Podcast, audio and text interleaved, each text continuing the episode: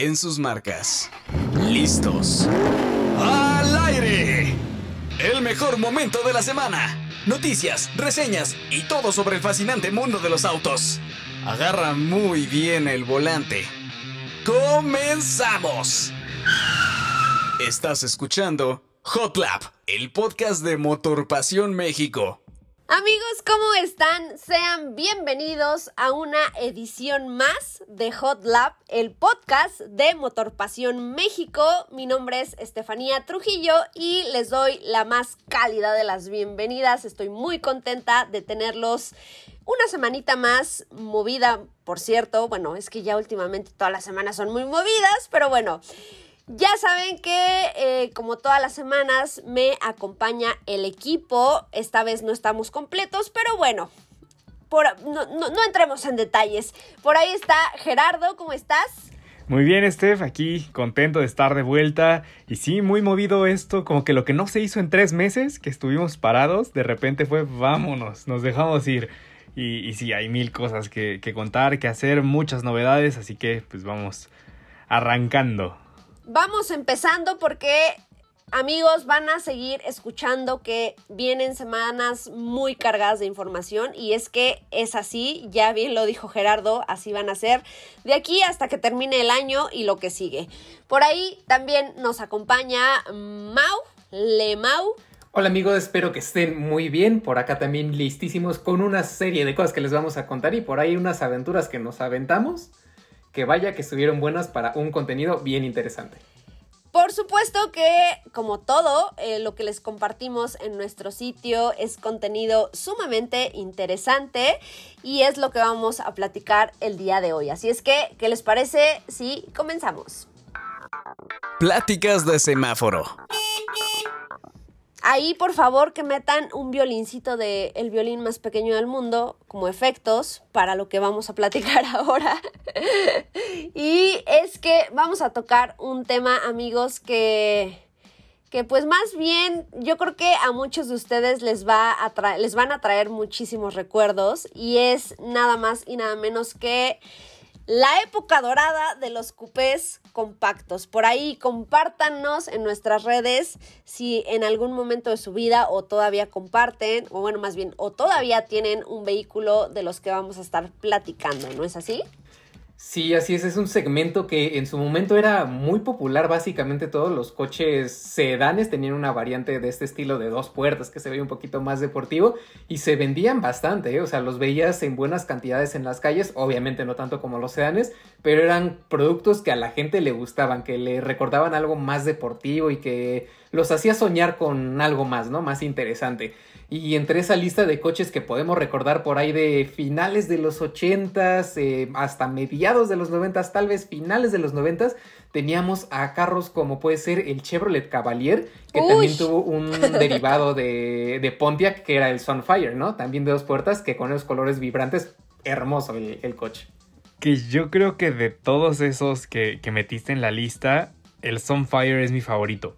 O sea, por, por lo que proponía, por el diseño, eh, no sé, me parecía en su momento un vehículo muy atractivo. Sé que no es para todos, el diseño no era fácil de digerir, pero sí que rompía el molde y es que, ay, ¿por qué no regresan esos cupés de, de, dos puertas, que suena a, pleonasmo, pero es que ahora con la moda de los cupés de cuatro puertas, de los SUV coupé, lo que menos se ve son cupés genuinos. Y eso hay que aclarar, eso de regresa, evidentemente nos referimos al tipo de carrocería, porque pues Cavalier sí regresó, pero pues bajo un concepto completamente pero de diferente. Qué forma. Exactamente. Y fíjense que creo no, no, no me van a dejar mentir específicamente hablando de Cavalier en aquel entonces. Creo que tuvo un diseño bastante acertado por el hecho de que si hoy en día te encuentras uno en la calle, todavía dices, ay, mira, qué bonito. O sea, no enveje, o sea, sí envejeció, evidentemente, para el tiempo de vida que ya tiene o que tuvo pero aún así sigue llamando la atención. Por ahí mi hermano tiene uno y pues ha sido muy feliz, o sea, sigue siendo muy feliz y luego les cuento esa historia con un café, pero hasta se compró dos, imagínense, entonces. ya Un vecino también tenía dos caballeros aquí. Yo me acuerdo que me gustaba mucho, en este caso, el Sunfire, porque un vecino tenía uno amarillo en dos puertas y me rayaba desde chiquito ver ese, ese coche porque algo tenía que me fascinaba. Sí, caray. Pero bueno, a ver, ¿qué, ¿qué otros tenemos por ahí en esa lista?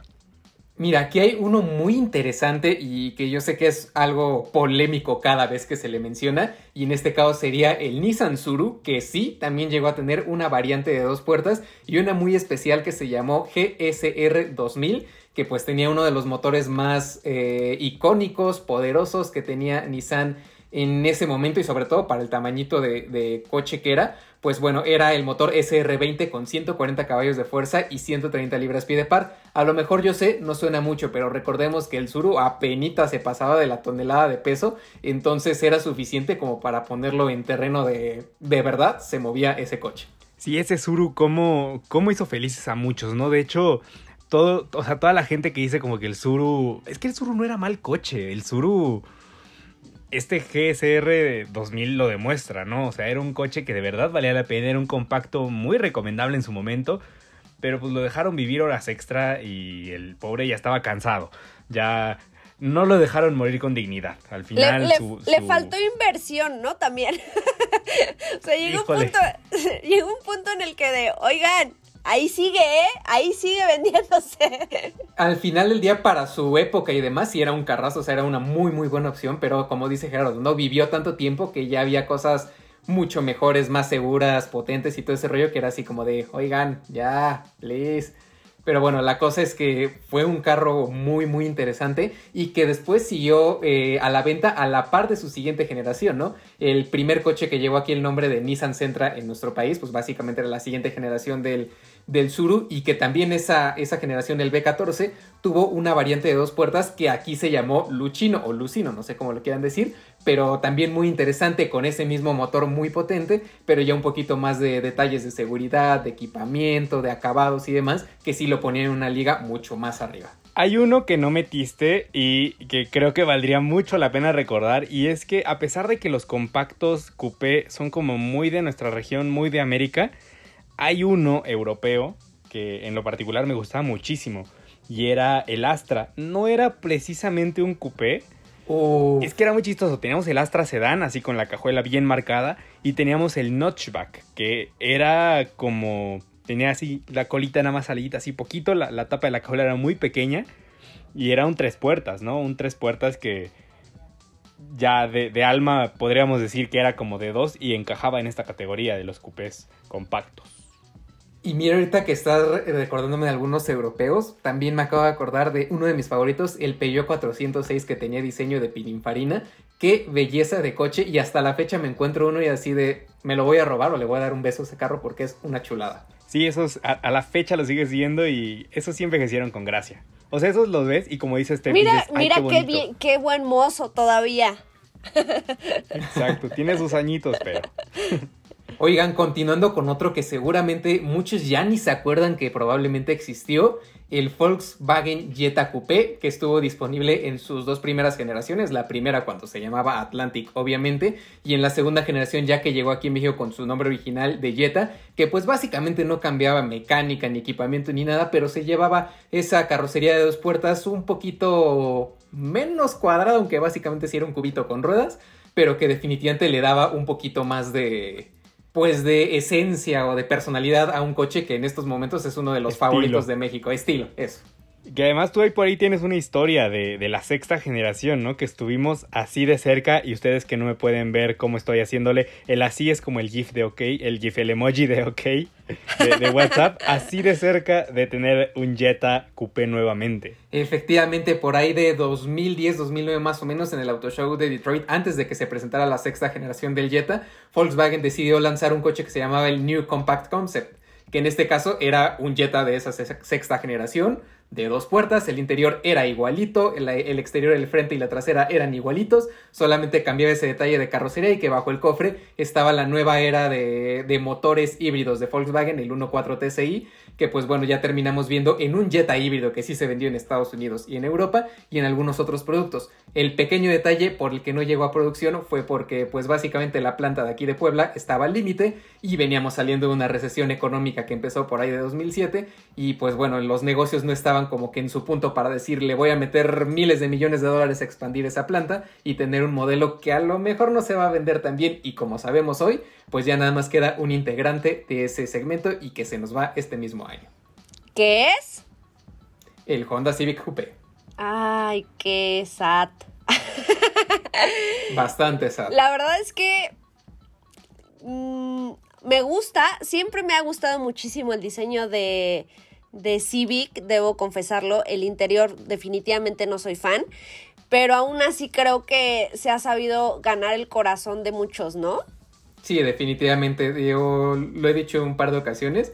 Eh, también el Civic fue uno de los coches que a mí me hubiera gustado tener en su momento porque las líneas, el equipamiento, los contrastes y demás que tenía ese carro se me hacía increíble y hace poquito que lo logré manejar, pues la verdad es que el manejo no está nada mal para un producto que ya tiene casi 5 años en el mercado, ¿eh? o sea, está muy muy bien ahora. Sus detallitos ya de equipo, pero de ahí en fuera te diviertes aunque no sea un SI o un Type R. ¿Y sabes qué? Con Civic sucede que cada generación de Civic Coupé tiene un diseño icónico. es un diseño que, que, lo recuerdas, lo ves en la calle y dices, claro, un Civic Coupé. O sea, como que sí era bastante diferente al, al sedán, ¿no? Que, que, lo que sucedía, por ejemplo, con, con Neon, con Jetta, con Cavalier, con todos estos, es que prácticamente eran iguales al sedán únicamente cambiaba un poquito la cinturita porque no tenían las puertas traseras. Y no, con Civic realmente Honda sí se, se tomaba en serio hacer un diseño un tanto pues distinto. Sí, definitivamente. Y creo que de los que más me gustan de Civic fueron de los finales de los 90, el 97, un coupé que básicamente fue como eh, el clímax de toda la cultura tuner en todo el mundo ese carro. Lo veías en películas, lo veías en cualquier lugar modificado. Creo que es uno de esos coches que de verdad valen mucho la pena. Y hace poquito se vendió uno por más de 50 mil dólares por el simple hecho de no tener una sola modificación. Imagínense qué tan importante fue para esa escena. Pues de hecho por ahí salió en, alguna película de, de Rápidos y Furiosos, si no me equivoco. Así es, en la primera película son aquellos carros negros que se pasan abajo de la caja del tráiler que le voló la mente a la mayoría de ah, las personas cuando vio esa escena. Son puros Civic Coupé. Ay, mira qué, qué buena escena. y qué buen auto. Por favor, no lo intenten en casa. Exacto. De hecho. Pues la verdad es que podríamos pasarnos horas y horas recordando a, otros modelos. Por ahí, amigos, si ustedes eh, consideran que nos faltó mencionar alguno, evidentemente nos faltaron mencionar muchos, pero uno que esté por ahí muy, muy, muy metido en su corazón, ya saben, compártanos y los estaremos leyendo en las redes sociales. Hashtag inviten a Mau a manejar un Peugeot 406. A prueba.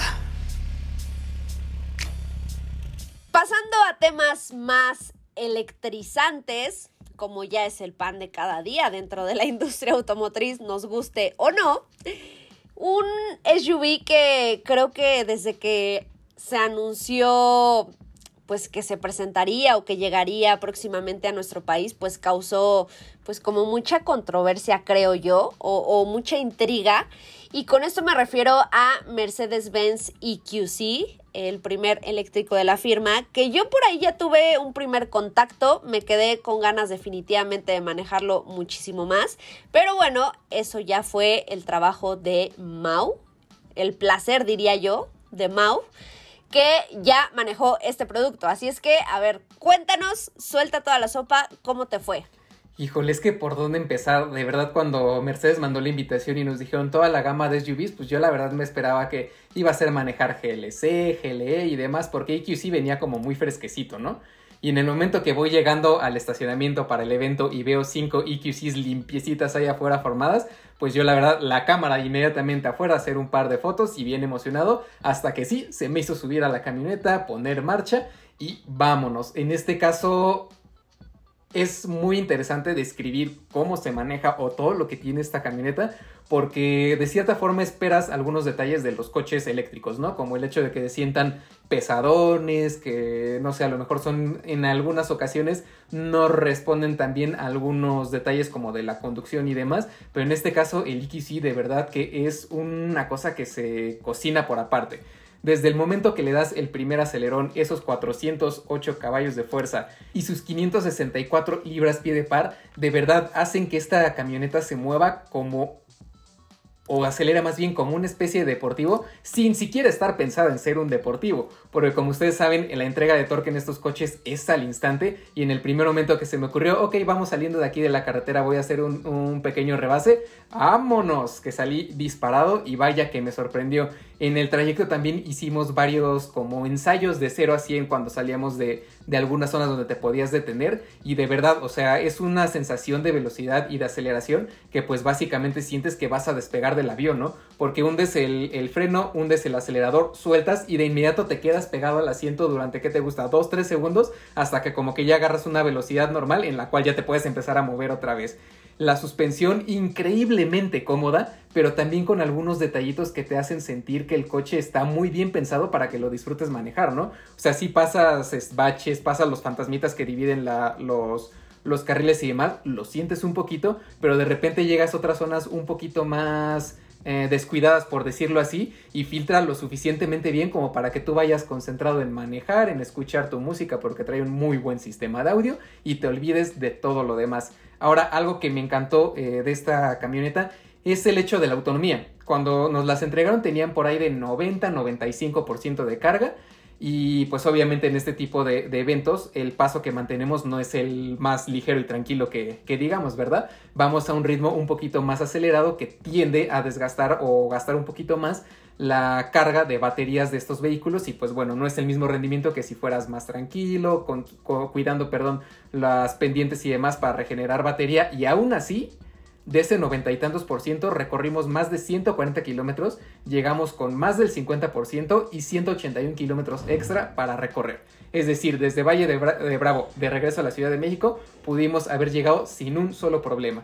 Un detalle que yo creo a muchos les da un poquito de curiosidad, miedo que no voy a llegar si me voy en mi eléctrico Definitivamente aquí ya el problema no son los eléctricos, el detalle son las redes de infraestructura y de carga, puntos de carga, perdón, para que de verdad puedas disfrutar más tu coche eléctrico. El eléctrico como carro ya no es la verdad. Sí, yo creo que eh, hay un mundo completamente diferente alrededor de este EQC, que si bien sigue siendo un Mercedes-Benz en cuanto a diseño, en cuanto a materiales, interiores, tecnología, creo que sí, sí hay una línea muy marcada en un antes y un después. Creo que lo que yo les comentaba de broma ese día, eh, que me tocó a mí hacer una pequeña prueba eh, en off-road, este, era que prácticamente EQC es la punta del iceberg, ¿no? De lo que realmente viene para Mercedes-Benz, porque Claramente cuando nosotros ya tenemos un producto en nuestras manos, pues ese producto ya tiene de vida cinco años atrás como proyecto o más.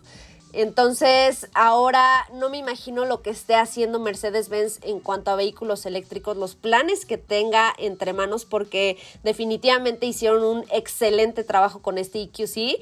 Y no sé si tuviste oportunidad de probar, Mau, los modos de manejo. A mí debo confesar que se me salieron unas palabras antisonantes con una GoPro en mi cara. Eh, espero que filtren eso por ahí nuestros amigos de Mercedes-Benz. Cuando presioné el acelerador y dije, oh my god, obviamente esto lo estoy diciendo de manera decente, amigos, pero sí hace que te pegues al asiento de una manera espectacular. A mí también me, pasó en justamente ahí en, off-road en, esta misma prueba. ¡Ay, tú estabas sí, yo estaba ahí, sí es cierto. También con la GoPro y fue como de, ok, modo sport, a ver esta recta, hundes el pie, es como... sí, como en feria de Chapultepec. Ajá, exactamente, es efecto montaña rusa. O sea, es un coche en el que vas tan cómodo como puedes ir en la sala de tu casa y con muchos lujos, pero que si le pidas el acelerador, tienes un despegue de avión o de cohete, porque de verdad el punch está ahí y se siente como si fuera un deportivo, aunque definitivamente no está pensado como deportivo.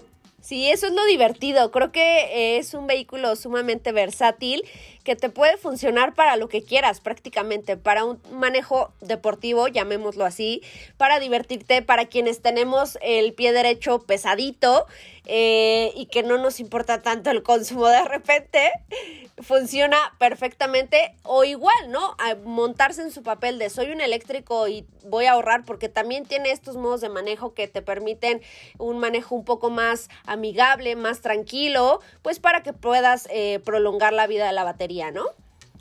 Así es, de hecho, en teoría la, autonomía de este vehículo supera los 400 kilómetros, un poquito más incluso de 450 kilómetros, pero en este caso justamente cuando activas esos modos de ahorro de energía y también tienes una, bueno, más bien una técnica de manejo muy enfocada a tratar de sacar la mejor eficiencia, porque si te, como dices, te empiezas a divertir, le empiezas a pisar, obviamente vas a gastar más como pasaría en un coche de gasolina. Ahora, otro detallito, hace rato que mencionaste lo de tecnología y que me encantó, es que es uno de los primeros productos de Mercedes-Benz aquí en México que ya trae eh, el sistema de navegación con realidad aumentada. Entonces, en determinado momento pones, no sé, quiero ir de mi casa al Ángel de la Independencia.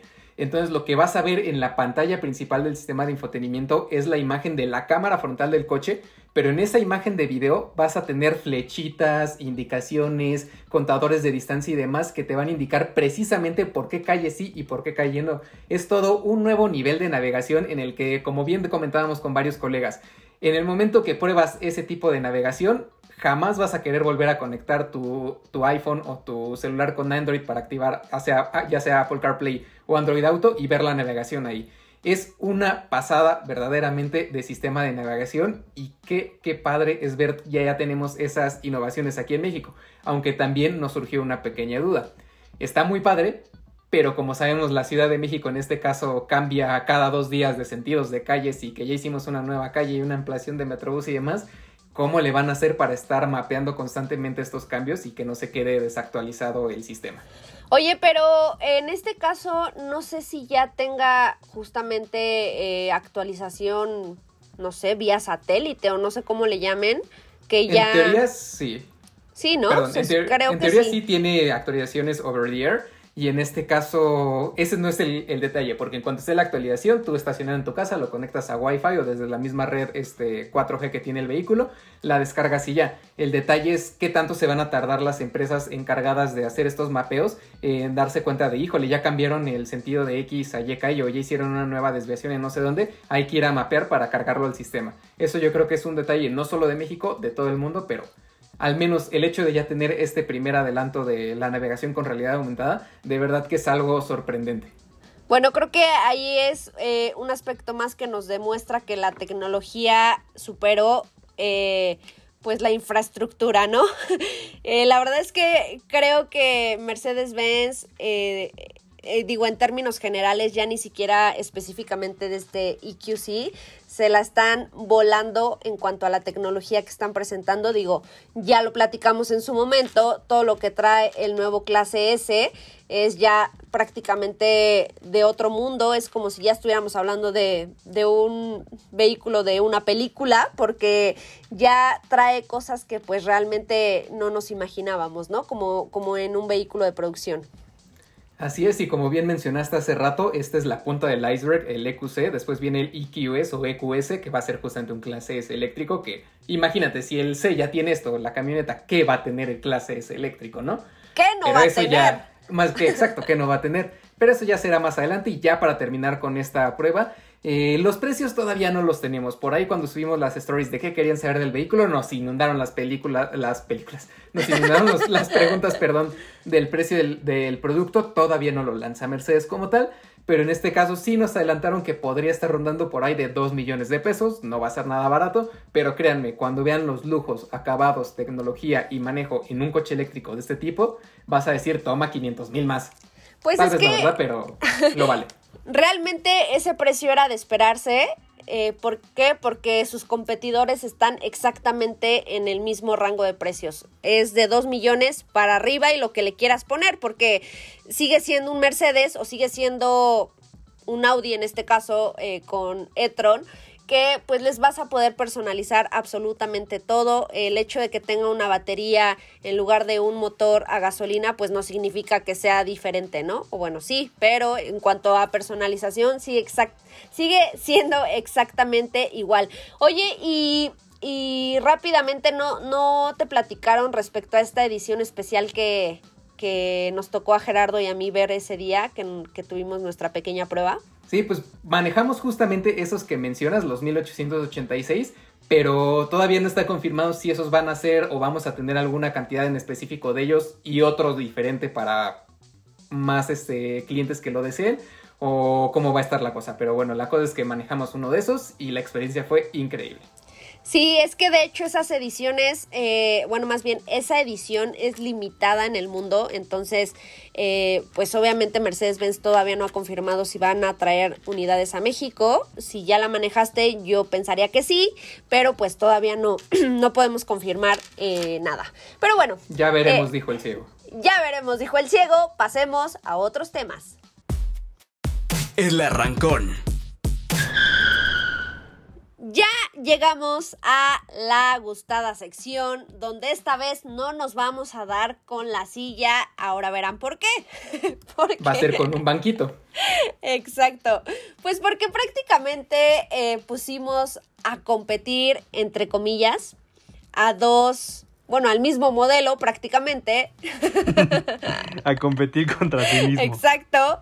Y se trata de rap Toyota RAV4 en su versión híbrida que por ahí estuvo manejando Mau y del otro lado pues una versión eh, a gasolina que estuve manejando yo. Sí, de gama, la límite. Exactamente. Y pues sería un poco tramposo si tuviéramos que elegir una, porque pues ya sabemos cuál vamos a elegir todos. a menos, a menos que Marcos eligiera la otra que suele pasar. Pero bueno, a ver, no hay que hacer la emoción. Tú, Gerardo, ¿por cuál te inclinas? Por eh, la... Ah, por la híbrida. Lo bueno que no hacerla de emoción. ya sé. A ver, tú, Mau. Pues definitivamente híbrida. Pues yo también, entonces, y aquí sale una vocecita de Marcos diciendo, pues yo la de gasolina, ah, cierto? A contradecirnos. ¿Para qué? Pero ojo porque esta ocasión es especial y es que no es solo un enfrentamiento así de al aire, así como de, pues, así sobre el papel se ve mejor la híbrida. Realmente nos llevamos de ruta las dos versiones al mismo tiempo para obtener el consumo bajo las mismas circunstancias y ahí fue donde salieron los números bien interesantes. Así es, recorrimos un total de 106 kilómetros yendo de extremo a extremo de la ciudad en todas las direcciones. Arrancamos de la Condesa, nos fuimos a Santa Fe, bajamos a Polanco, a Satélite después, Perisur, Viveros de Coyacán, Autódromo Hermano Rodríguez y regresamos al punto donde arrancamos y donde cargamos por primera vez los tanques. Aquí lo verdaderamente interesante y sorprendente fue que redoble de tambores, RAP 4 híbrida nos dio un consumo urbano en estos 206 kilómetros que recorrimos de 29.9 kilómetros por litro frente a los 12.8 kilómetros por litro que nos entregó la versión con motor tradicional a combustión. ¿Cómo la ven? Aquí hay que aclarar dos cosas. Una, que tú ibas manejando la versión híbrida, que tú ese consumo se lo sacas hasta un Mustang. Sí. Y, y la otra aceptado. Es que... un Mustang y a ver cuánto y que yo tengo la patita pesada. no, y la otra es que el tráfico no ha vuelto a la normalidad en la ciudad, ¿no? Que al final sí es un ejercicio interesante pues para comparar la eficiencia de, de los dos sistemas en las mismas condiciones, pero pues, no tuvimos los embotellamientos que hubiéramos esperado para tener un consumo urbano más realista, ¿no? Sí, la verdad es que estas cifras que nos dieron a nosotros eh, pueden variar definitivamente, como lo comenta Gerardo. Uno, porque pues ya, ya lo dijo, eh, Mau es súper cuidadoso, eh, Mau saca los mejores consumos de lo que sea. Ese, ese sería un buen reto ahora que lo pienso, ya luego lo platicamos. y pues debo decir, yo soy muy descuidada con el manejo. Entonces, tanto la versión a gasolina te puede dar más o te puede dar menos como la versión híbrida te puede dar menos. No sé si más, no sé si por ahí exista alguien que sea un mejor eh, cuidador de... Un mejor Mau que Mau. un mejor Mau que Mau, no lo sé, puede ser.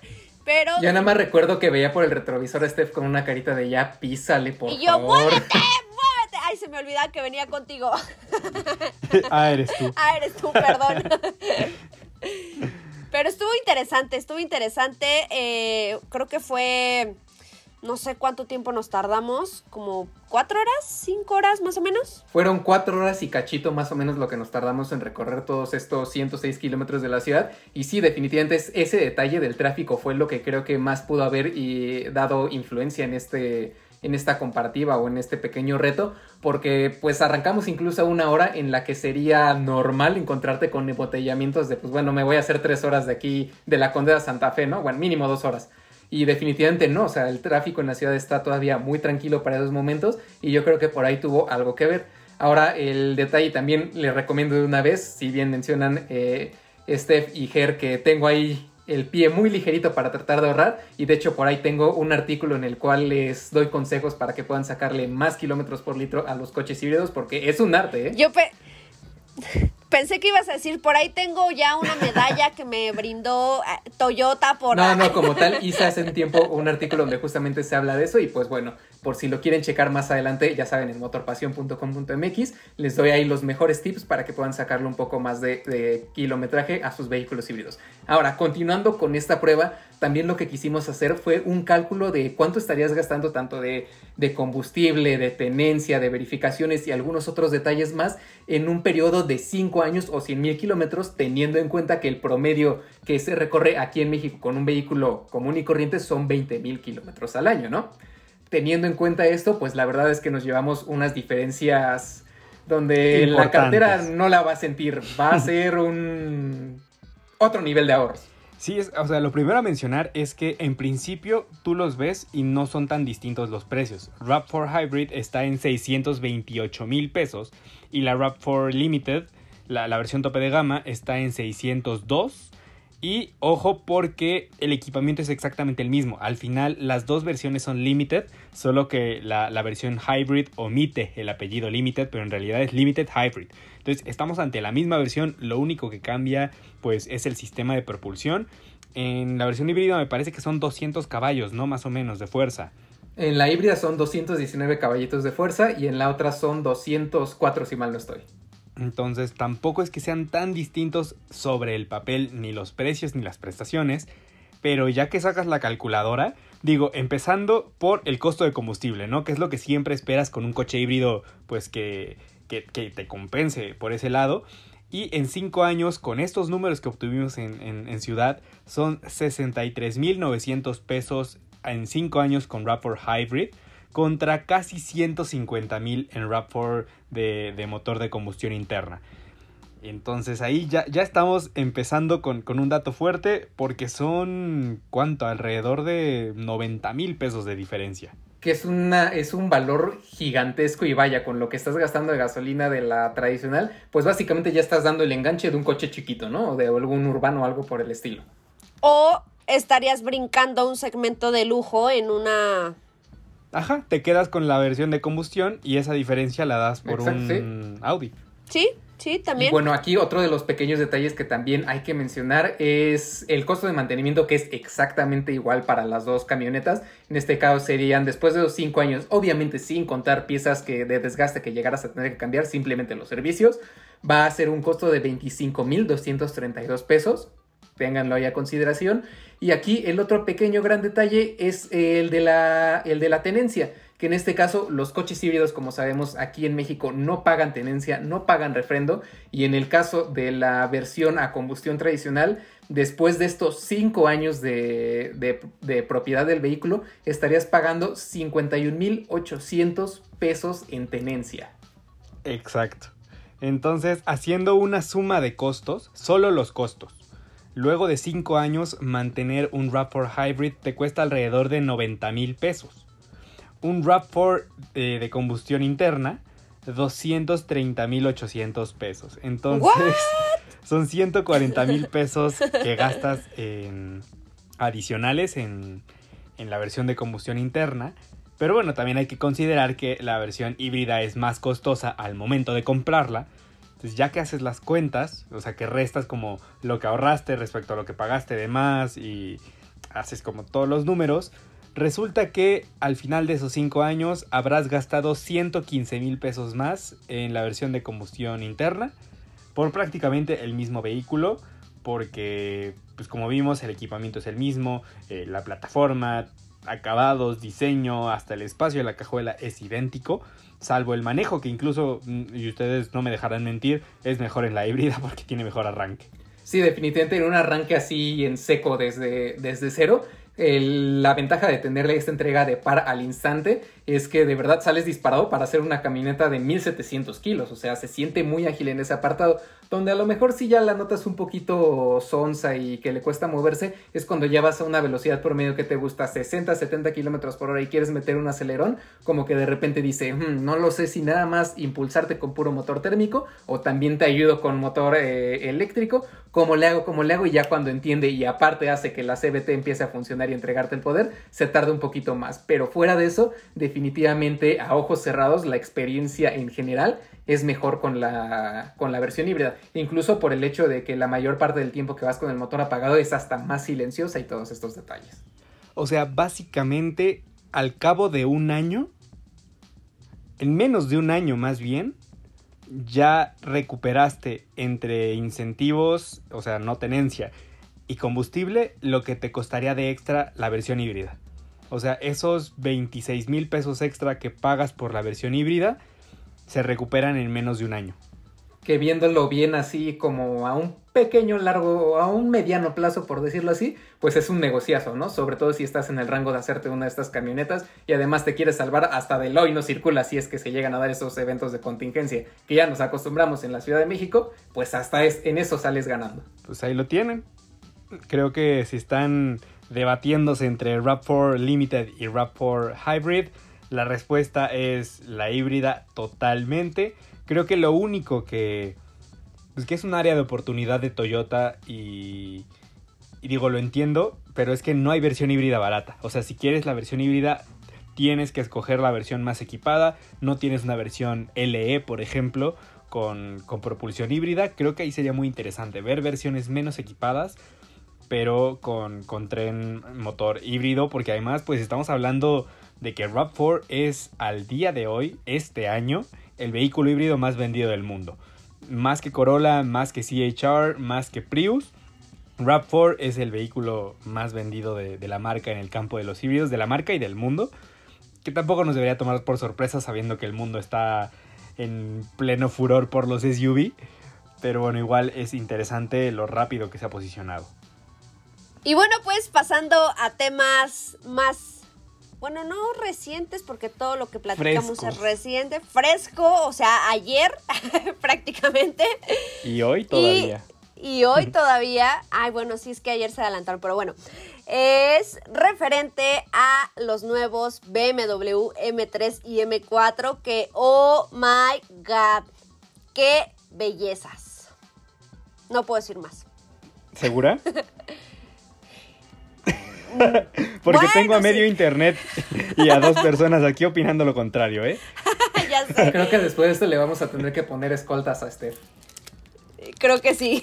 No, no, no, o sea... A ver, Steph, ¿te das cuenta el currículum que estás haciendo con la gente que nos escucha? Es a la que le gusta el M3, a la que le gusta el M4, la que sueña con un T-Rock convertible, pero le hablas de un Nissan Z Proto Híjole, es que no me gustó. perdón, perdón, tengo gustos extraños ahora que lo pienso. ¿Cuántos más, Steph? ¿Cuántos En mi defensa, el Serie 4 no me había gustado, pero ya con la M ya es otra cosa, ¿están de acuerdo? Mira, en, eso, estoy de acuerdo, le sentó bien el paquete, no el paquete, sino todo el tratamiento M tanto a, Serie 3 como a Serie 4. En ese sentido, se ven deportivos, se ven agresivos y no sé si los compraría en naranja fosforescente, pero bueno, se ven fosforescentes, se ven radioactivos. Creo que lo que más me gustó de estos modelos es que al final BMW sigue siendo fiel a, a sus principios, fiel a sus tradiciones y mantienen la tracción trasera para quien quiera comprarla y también la caja manual, que hablando de deportivos de este nivel ya es algo que no se ve y que da gusto encontrarse. Yo creo que aquí algo muy importante es que sí, a lo mejor no nos gusta por afuera, pero de lo que se trata un BMW realmente es el manejo, ¿no? Y en ese caso, pues cuando estés manejando no lo vas a estar, ah, no lo vas a estar viendo por fuera. En ese caso, yo creo, sí, no me gustó que el diseño que le dieron, pero mientras se siga manejando igual, o más bien mejor que el M4 que se acaba de ir, definitivamente creo que podría hacerme de la vista gorda, ignorar esa nariz y seguirle pisando, pisando, pisando y acabarse las llantas. Y es que además la propuesta, o sea, que nos presenta BMW es muy interesante. O sea, tenemos el motor biturbo de 3 litros de 6 cilindros, que, que, ya conocemos en otros modelos. En este caso vamos a tener 480 caballos y 405 libras pie con caja manual y tracción trasera. Quien quiera algo más de poder tiene la variante Competition que se va hasta 510 caballos de fuerza y casi 480 libras pie. En este caso sí puedes tener tracción trasera o ya solicitar un sistema de tracción integral X-Drive. Que además lo interesante con este sistema de tracción integral, y, y no me dejarás mentir Steph, porque el del M5 es el mismo, es que solo utiliza las llantas de adelante cuando las de atrás ya van al límite. O sea, cuando las de atrás de verdad dicen ya, no más, no más, no más, por favor, es cuando envía tracción al frente. Pero si tú dices, hoy tengo ganas de que, de que, mi coche sea tracción trasera, perfecto, activas el modo y envía el poder únicamente a las llantas de atrás, así vayas ya perdiendo un poco de adherencia con tal de tener este sabor divertido, este sabor a la vieja escuela y además puedes desactivar el control de estabilidad pues para convertirlo en una auténtica máquina de drift. Ah, hiciste que suspirara. M5 de mi vida y de mi amor. es que Gerardo y yo tuvimos una cita muy romántica hace algunos años con el M5 justamente, que ya luego les contaremos. Pero es que yo creo que con todos los atributos que acabas de comentar, todos van a pensar lo mismo que dijo Mau. Aunque tenga su carita un poco extraña, un poquito de botox de más o, o lo que sea. Tiene buenos ya sentimientos. Cuando, ya cuando estás adentro dices, ay, olvídalo. O sea, no pasa nada. Así te quiero. Ay, voy, voy, a hacer mi parte de, de, promo de fan de la oreja de Van Gogh que acaba de sacar disco. Ah, sí, ¿en serio? sí, acaba de sacar disco. Y tienen una canción que tú la escuchas y es como un poema, es una declaración de amor preciosa. Dice como de me gusta todo, todo de ti, eh, como me haces reír, o sea, describe como a la persona ideal. Y tú ya estás así como con así la, la, la mirada así brillante, todo, y termina me gusta todo, todo de ti, me gusta todo, menos tú. y creo Tal que describe cual. perfecto estos coches. O sea, me gusta todo menos ellos. O sea, Menos me tú. Ajá, me gusta cómo me presenta la, la propuesta de manejo, tracción trasera, los acabados interiores, estos asientos que le puedes poner eh, ligeros como de carbono tipo cubo, son impresionantes. O sea, realmente es un coche totalmente entregado a la velocidad, a la tecnología. Pero ¿por qué los hicieron así? O sea, es como eso. O sea, lo tiene todo, pero no me gusta. ¿No te gusta el color chillante o no te gusta su frentecita? Ya dilo. Mira, no me gusta su frentecita con color brillante, además. Ok. O sea, es como, no me gustas y encima me haces voltear a verte. Me obligas a Me verte. obligas. El color chillante me lo, me lo quedaba, pero el frente ese sí no. Y estoy seguro, hagamos una apuesta, que en unos meses ya va a haber de esas compañías de modificación de coches y demás externas que van a tener un frente... Hola, te rehago tu M4. 100%, seguramente ya se las estaremos compartiendo. Pero bueno, eh, por ahí compártanos si les gustó o no les gustó. Eh, se vale, se vale, todo lo vamos a estar leyendo. Nada más, sean amables, sean amables, por favor, porque lo merecen. Au- Aunque Gerardo diga todo lo contrario. No, no es cierto. No, yo, yo nunca dije faltarles al respeto. Yo solo dije, no me gustan, me gustan, Exacto, pero no me gustan. fin de la historia. Pero bueno, pasando a otros temas eléctricos nuevamente. Ahora sí, ya- Eléctrico y SUV, qué eh, sorpresa. ya sé. Ahora sí, oficialmente conocemos al Volkswagen ID4. El segundo modelo eléctrico de la familia, el primer SUV eléctrico. El primer modelo, además, que sí va a llegar a América porque el ID3 no llega. Pero en este caso el ID4 se presenta y lo presenta Volkswagen de una manera muy particular y muy ambiciosa porque dicen que se maneja como GTI, que es tan versátil como un Tiguan y tiene el propósito de un Beetle, o sea, de un bocho. Entonces, ante como así, estoy como el meme de la señora haciendo cálculos como de GTI, Tiguan, bocho y qué es esto, ¿no? Y al final al final creo que tiene algo de cierto cada declaración. Porque bueno, esta plataforma eléctrica que está utilizando el grupo Volkswagen para sus eléctricos, la plataforma MEB, pues sí te, te, admite nuevas posibilidades de diseño y de desarrollo. Entonces, en un vehículo más pequeño que Tiguan puedes tener el mismo volumen de carga, incluso algo más de espacio para pasajeros. Es un SUV, el ID4, que mide 4.58 metros de largo, más o menos lo que va a medir, dicen por ahí, el Volkswagen Taos, quizás un poquito más. Pero bueno, por ahí va la cosa, es un SUV compacto. Ahora, dinámicamente hay algo interesante. Vamos a tener en principio propulsión trasera de 201 caballos de fuerza y 228 libras-pie, autonomía en torno a 400 kilómetros. Va a venir una versión de tracción integral con un motor adicional al frente para llegar a 302 caballos de fuerza. Aquí lo curioso es que Volkswagen no habla de algún apellido especial para esta versión. Va a ser un ID4 tracción integral. No va a ser un ID4 eh, R o, algo por el estilo. Y es curioso porque Cupra probablemente adopte este mismo sistema para el Born y Audi para su Q4. Entonces es curioso que Volkswagen quiera igualar el desempeño de sus modelos y lo pase por alto en el nombre. Pues la verdad es que es una, una apuesta bastante interesante, sobre todo porque pues existe una posibilidad de que en un futuro podamos verlo en México. en un futuro, No, sé si dos años, ¿será? No sé. Quién sabe, aquí hay una cuestión es que ahorita solo lo están fabricando en Europa, desde Europa lo van a mandar a Estados Unidos, pero la marca ya lo quiere empezar a fabricar a partir de 2022 ahí en Chattanooga. Entonces, yo creo que una vez que empiece la producción en Estados Unidos, tiene más sentido que lo llegásemos a ver en México. Habría que ver porque es un vehículo costoso. En Estados Unidos va a arrancar en 40 mil dólares, pero eh, dependiendo del estado, los eh, subsidios pueden llegar hasta 7.500 dólares. Entonces va a quedarles al precio de un Tiguan equipado. Y eso no creo que vaya a suceder en México. Entonces ahí está la cosa, ¿no? Quizás en Estados Unidos tiene todo el sentido del mundo pues comprarse este vehículo como alternativa a Tiguan por el mismo precio, porque además les regalan tres años de carga gratis. De carga rápida, además.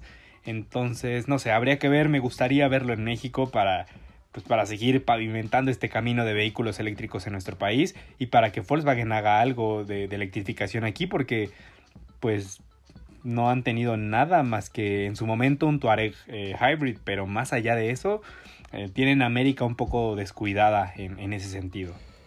Sí, caray. Y dejándole el camino librecito a Toyota, ¿no? Bueno, todos le están dejando el camino libre a Toyota, ¿no? Ahorita Toyota está viviendo un momentazo. Sí, la verdad es que sí. Pero bueno, ya, ya les estaremos compartiendo si es que existe alguna novedad respecto a este producto en nuestro país.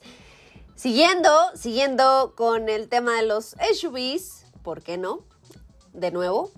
Pero ahora pasemos a SUVs un poco más grandes. Y es que se trata de este Kia Sorento 2021, que ya mejor me voy a esperar a que ustedes digan si les gustó o no para, para no quedar tan mal. A mí sí me gustó, ¿ustedes amigos? Sí, a mí también. Ah, ok, ok, bueno, entonces podemos seguir platicando ampliamente. Ah, podemos convivir sanamente aquí. Pues sí, este Sorento que ya se había presentado en, en Europa, ya le anuncian las especificaciones para América.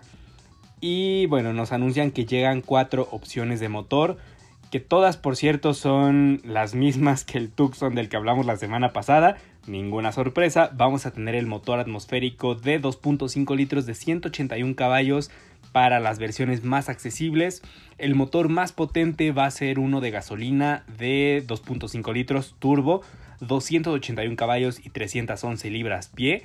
Lo interesante es que se lanza con dos versiones híbridas, una híbrida tradicional las dos emplean un motor turbo de 1.6 litros, la primera es de 227 caballos de fuerza, La segunda es de 261 caballos, pero lo interesante es que esta segunda es enchufable y puede recorrer 48 kilómetros en modo eléctrico. Entonces, no sé, tiene muy buena pinta, al menos en términos de motores.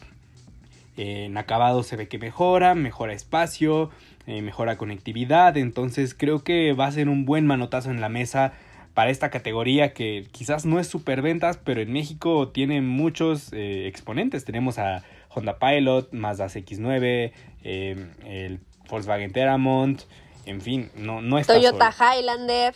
Highlander, Pathfinder. Entre otros. Hay mercado. Pues así está, amigos. Esta semanita estuvo bastante interesante con productos que pues ya, ya podrán ver a detalle en el sitio. Por supuesto, con todo, con todo lo que les platicamos ahorita. Pero pues ya, si se quieren enterar un poquito más a fondo, ahí van a encontrar absolutamente todo. Desde las gradas. Oigan, pues ya casi nos vamos, pero ya saben que este espacio es de ustedes, así es que vamos a estar leyendo algunos de sus comentarios que nos compartieron en Facebook y Twitter e Instagram y de todos lados. Efectivamente, tenemos aquí uno sobre, eh, contamos la historia del Jetta Coupé que pudo ser y nunca fue debido a la crisis de lo que platicábamos hace rato y comenta Chris RH de las pocas cosas que hace bien Volkswagen y no lo saca al mercado, emoji de facepalm. Pero pues mira, dinero es dinero y al final el propósito de esa generación pues era vender mucho con el mayor margen de ganancia. Un coupé no encajaba en esa estrategia y pues mira, mira lo que pasa. Ya sé. También tenemos en nuestra web comentarios respecto a Kia Forte 2021 que anuncia pantalla de 10.25 pulgadas a partir de la versión EX y hay, hay opiniones encontradas en los comentarios. Andrés 550 dice Kia haciendo bien las cosas como de costumbre. Eh, Space Fox dice ya mero pongan la tele de 20 pulgadas en el tablero.